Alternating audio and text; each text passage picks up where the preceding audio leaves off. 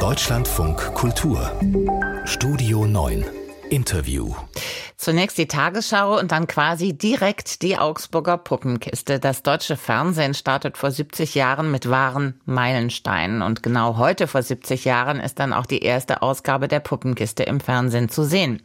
Gegründet hat die Puppenkiste Walter Oehmichen, Großvater des heutigen Leiters Klaus Marschall. Und der hat natürlich auch die Arbeit seiner Eltern begleitet, ist als Kind von Anfang an dabei gewesen. Und als Kind verliebt man sich ja dann schnell in die eine oder andere Figur. Mich hat dann seine Antwort auf meine Frage nach der Lieblingsfigur nicht wirklich überrascht. Als Kind war, war es das Urmel. Ich bin auch eine Urmel-Generation. Also das war gerade, Urmel kam 69. Ich selbst war da gerade mal acht Jahre alt und war natürlich die Zielgruppe. und was hat Ihnen am Urmel besonders gut gefallen? Ja, das Urmel an sich ist natürlich ein ganz, ganz lieber Charakter, der immer ein bisschen frech ist, aber nicht übermäßig. Und ja, es ist einfach sehr, sehr liebenswerte Figur gewesen. Ja, man möchte ihn am liebsten mit nach Hause nehmen, oder? ja, schon, ja. Was bei uns natürlich möglich war. In den ersten Jahren der Puppenkiste konnte man die Marionetten ja nur auf der echten Bühne erleben. Wie ist es dann damals zur ersten Fernsehinszenierung gekommen? Ja, das war mehr oder weniger Zufall. Äh, damals hat die Puppenkiste ja alles Mögliche versucht, um irgendwie finanziell über die Runden zu kommen. Unter anderem wurden damals auch Werbespiele auf verschiedenen Ausstellungen gegeben. Heute würde man sagen, so, so, so Stadtmesse, Hausmesse. Es gab da Werbespiele, was weiß ich, Pfennigparade beispielsweise für die Sparkassen oder es gab mal Kalk- und Superphosphat für den Bauernverband und irgend so, verschiedene Geschichten.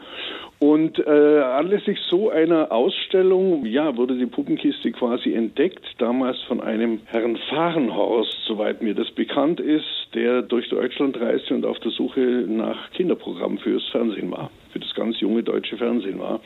Und der hat dann Walter Oehmichen engagiert, worauf man mit Sack und Pack nach Hamburg gefahren ist, in das Studio des Nordwestdeutschen Rundfunks damals, im Bunker, in, im alten Bunker in Hamburg. Und dort wurde dann am 21. Januar 1953 Peter und der Wolf gespielt von der Puppenkiste für, ja, diesmal das erste Mal nicht für Publikum, sondern für Fernsehkameras. Für Sie, für mich und für viele andere gehören die Figuren von Urmel bis hin zum kleinen König Kallewirsch zum Aufwachsen dazu und das seit Jahrzehnten, trotz aller Alternativen. Was macht den Charme Ihrer Figuren bis heute aus? Also wir haben von Anfang an immer sehr viel Wert darauf gelegt, gute Geschichten zu erzählen. Es kann mal besser sein, mal schlechter. Also auch nicht alle Produktionen der Puppenkiste waren immer Highlights, aber das, was bis heute so in den Köpfen geblieben ist, das sind einfach auch die guten Geschichten vom Urmel von Jim Knopf oder Kater Miekisch. Das sind gute Geschichten, die wir damals ja auch bildlich erzählt haben und ich glaube nach wie vor, dass das, was wir damals und auch heute machen, heute im Theater, die richtige Erzählgeschwindigkeit ist, dass Kinder den Geschichten auch folgen können. Also uns geht es halt darum, dass wir wirklich eine komplette, gerne auch komplexe Geschichte erzählen. Im Fernsehen läuft die Puppenkiste ja nicht mehr. Vor mehr als zehn Jahren hat der Kinderkanal Kika entschieden, das Programm nicht weiter zu produzieren. Es sei nicht mehr zeitgemäß. Hat sie diese Entscheidung damals getroffen? Äh, ja, getroffen. Was heißt getroffen? Natürlich hat sie uns äh, getroffen oder betroffen. Allerdings zu dem Zeitpunkt waren schon lange keine Neuproduktionen mehr ausgemacht. Also es ging halt damals im Kinderkanal in der Hauptsache auch um das Wiederholen der alten Produktionen die der Kinderkanal als nicht mehr zeitgemäß ansieht. Das kann man nun sehen, wie man will. Wir haben sehr, wir bekommen sehr, sehr viel Zuspruch, auch auf den sozialen Medien, äh, dass man endlich die Puppenkiste doch wieder ins Fernsehen bringen sollte. Aber ich muss ehrlich sein, ich würde mich heute in dem normalen Fernsehprogramm gar nicht mehr aufgehoben fühlen. Denn äh, dort eine komplexe Geschichte zu erzählen, ist kaum mehr möglich weil das Fernsehen auch so diesen Eventcharakter verloren hat. Also man bleibt nicht mehr zwingend davor sitzen, man bleibt nicht mehr sitzen und konzentriert sich auf was, sondern man wird abgelenkt was bei den derzeitigen Kinderserien wohl auch kaum ein Problem ist, denn wenn Sie da mal zehn Minuten versäumen oder eine Viertelstunde verpassen oder auch mal eine ganze Folge verpassen, dann fällt es nicht ins Gewicht. Bei uns war das immer anders und soll auch eigentlich immer anders sein. Denn äh, wie gesagt, wenn ich eine komplexe Geschichte erzähle, dann bin ich darauf angewiesen, dass der Zuschauer dem folgt. Beim Figurentheater kommt ja noch dazu, man muss sich zunächst auch mal darauf einlassen, ja. Denn sehr, sehr viel spielt sich einfach in der Fantasie des Zuschauers ab. Das heißt, man muss sich darauf einlassen, man muss sich davon faszinieren lassen, mitnehmen lassen. Und das geht nicht so in fünf Minuten ja und fünf Minuten nein, das geht nicht. Auf der anderen Seite hat Schauspieler Tom Böttcher mit seinen Videos in den sozialen Medien Furore gemacht, äh, in denen er sich bewegt wie die Marionetten aus der Augsburger Puppenkiste. Könnt, ja. Könnte aus dem Urmel nicht doch noch ein TikTok-Star werden?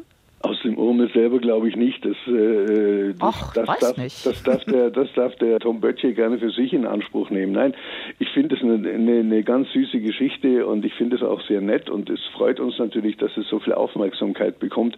Wobei ich auch ehrlich sagen muss, äh, was Tom Böttcher macht, ist ja gerade das, was wir immer vermieden haben, so, so ein paar Zentimeter über dem Boden zu schweben. Das wollen wir immer nicht machen mit unseren Figuren. Warum nicht? Ja, weil wir versuchen mit unseren Figuren schon auf dem Boden zu bleiben. Das soll schon laufen. Die Marionette muss nicht schweben, außer sie ist ein Vogel oder ein Drachen oder sonst ein fliegendes, äh, äh, eine fliegende Figur. Die Augsburger Puppenkiste hat ja auch nie davor zurückgeschreckt, in ihren Programmen aktuelle politische Themen zu verhandeln. Bei Katze mit Hut von 1982 sind das zum Beispiel die Hausbesetzungen gewesen und alternative Familienmodelle. Welche Themen würden Sie in den nächsten Jahren gern vermehrt auf der Bühne sehen?